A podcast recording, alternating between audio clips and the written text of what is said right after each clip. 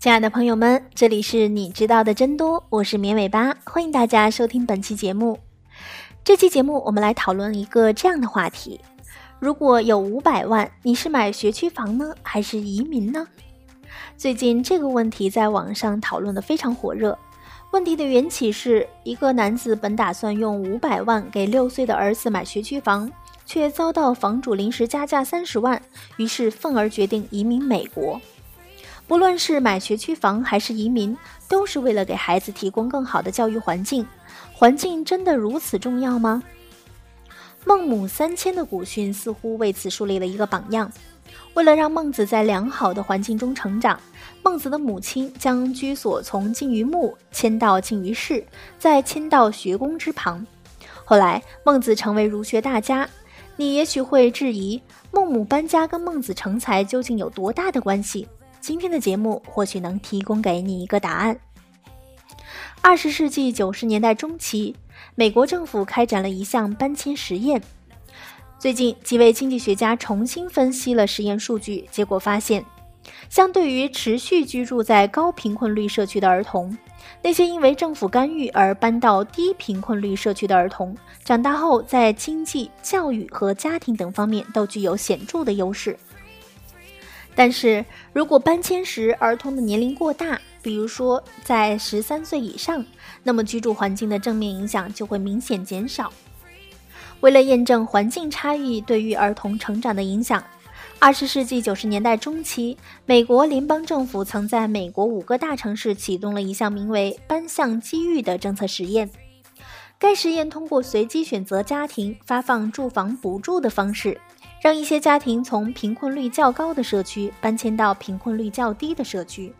以往的研究发现，在实验中选择搬迁的家庭在心理健康、生理健康、主观幸福感和家庭安全等方面都得到了较大的改善。但这些研究也发现，居住环境对于搬迁家庭的经济收入的影响似乎并不明显。以哈吉柴提为首的三位经济学家，基于实验儿童成长后在联邦的缴税记录，重新分析单向机遇实验的调查数据，探讨了该实验对于十三岁以下儿童的长期影响。具体来说，实验样本包括四千六百零四个低收入家庭，他们大多是居住在贫困区的公共住房。这些家庭被随机地分配为三组，分别是实验组、传统补助组和控制组。美国政府向实验组的家庭发放住房补助券，条件是必须把家搬到贫困率低于百分之十的社区，并按照非营利组织提供相应的搬家咨询。与此同时，政府向补助组的家庭发放传统的住房补助券，但不要求他们搬离原有的社区。而对于控制组的家庭，政府未向他们提供住房补助券，但保留了他们在公共住房中居住的权利。研究者发现，这个实验对于搬迁时不满十三岁儿童的日后成长具有显著的正面影响。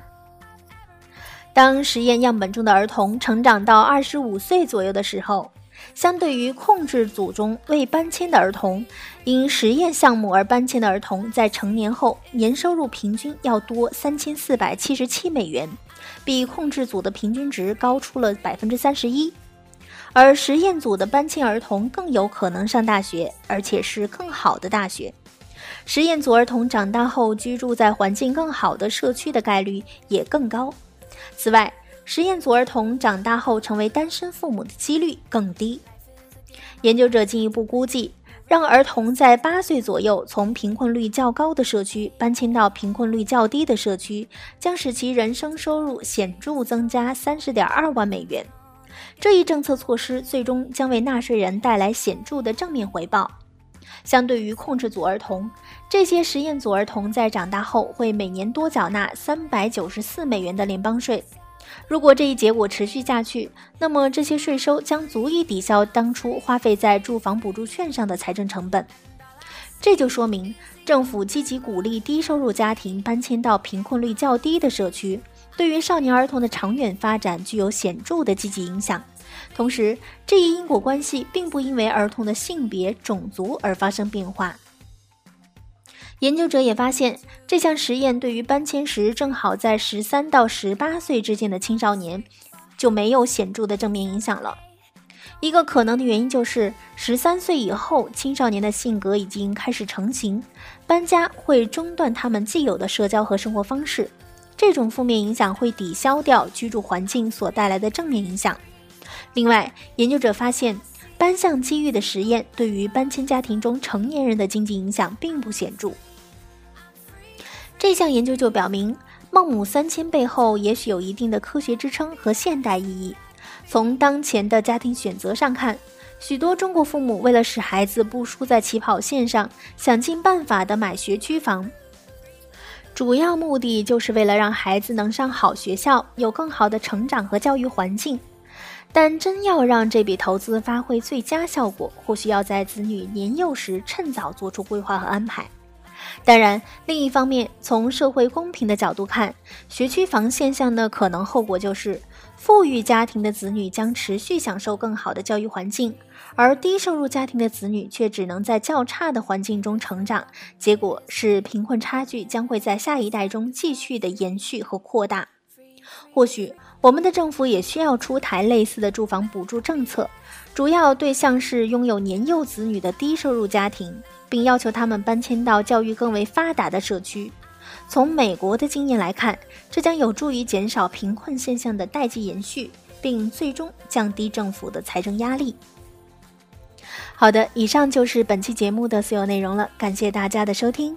如果你需要了解节目的文字内容和好听的背景音乐，可以关注“绵尾巴”的微信公众号，直接搜索“绵尾巴”三个字的全拼就能找到了。也欢迎你提出宝贵的意见和建议。下期节目我们再见吧，拜拜。